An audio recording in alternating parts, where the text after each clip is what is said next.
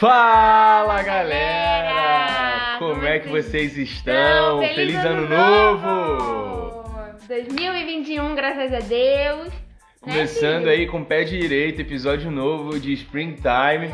E- Isso, filho. filho. Esse episódio é em família agora. Eu, Paulinho, Dedé e Telzinho, todo mundo gravando aqui.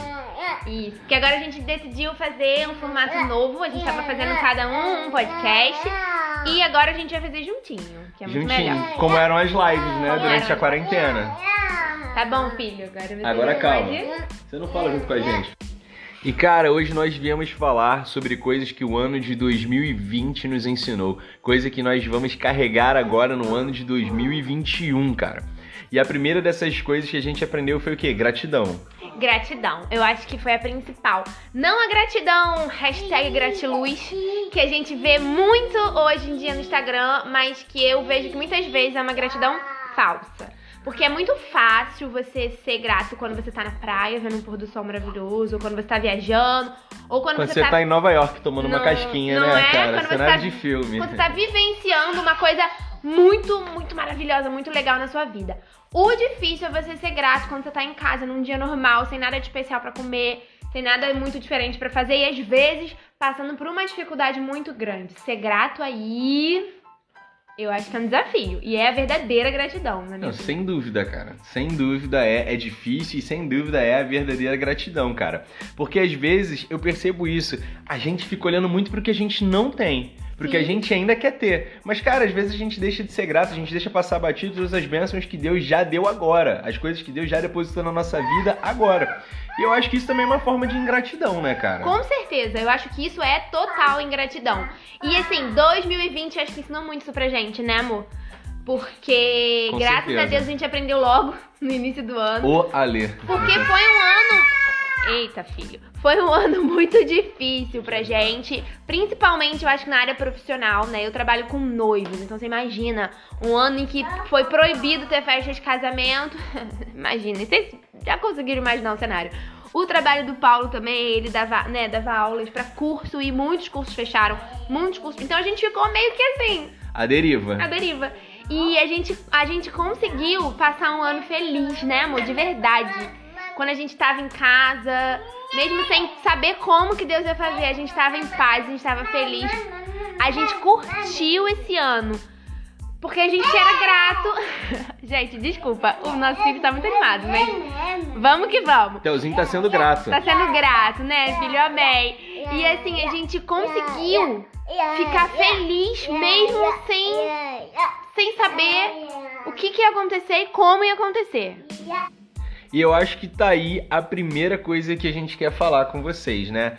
Às vezes a gente não vê como as coisas vão acontecer, a gente não tem a menor perspectiva de, cara, como vai rolar.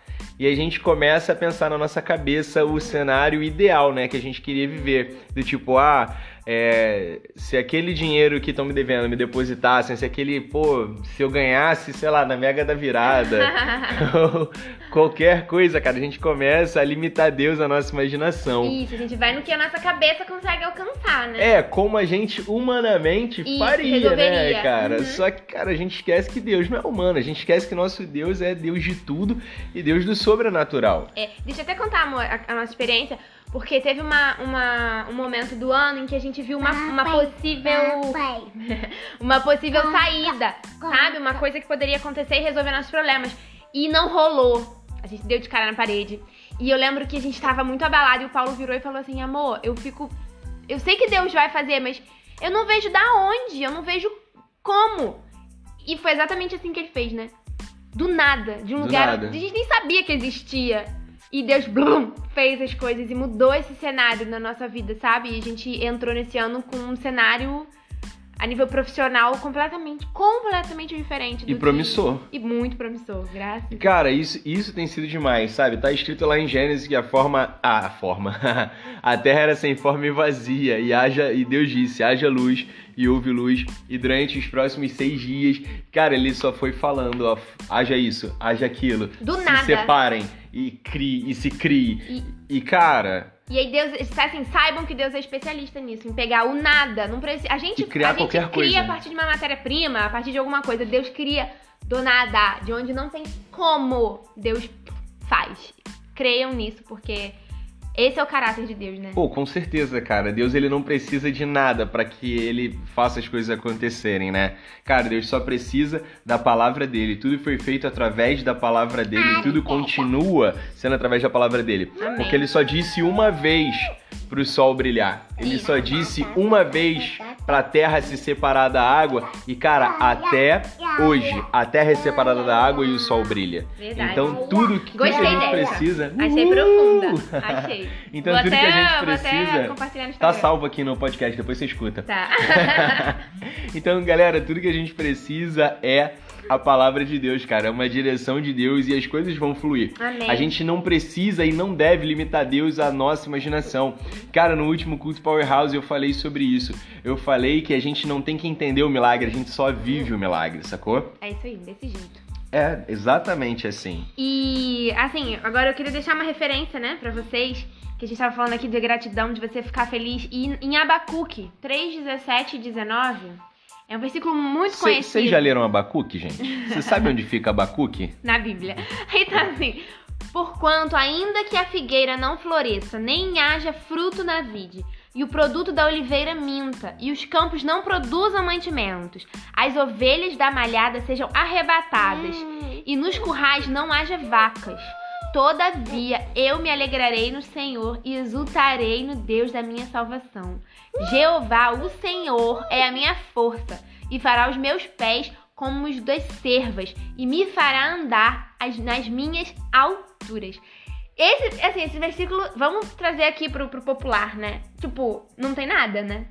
Não tem fruto na- nas árvores, não tem vaca no pasto, não tem ovelha nos campos, não tem nada. E ainda assim, tá dizendo aqui, eu vou me alegrar, eu vou exultar a Deus. Porque Deus é que faz a gente andar nas alturas, como tá aqui, sabe? Então, galera, ainda que esse ano você viva situações muito contrárias, e é possível que você viva, fica calmo, tenha fé, porque Deus tá contigo e Ele é a sua alegria, Ele é suficiente pra você ser grato e Ele vai fazer do nada. Cara, com certeza. E pra encerrar, a gratidão é uma chave muito poderosa na nossa vida. É só você ver cinco pães e dois peixes. O que, que Jesus fez?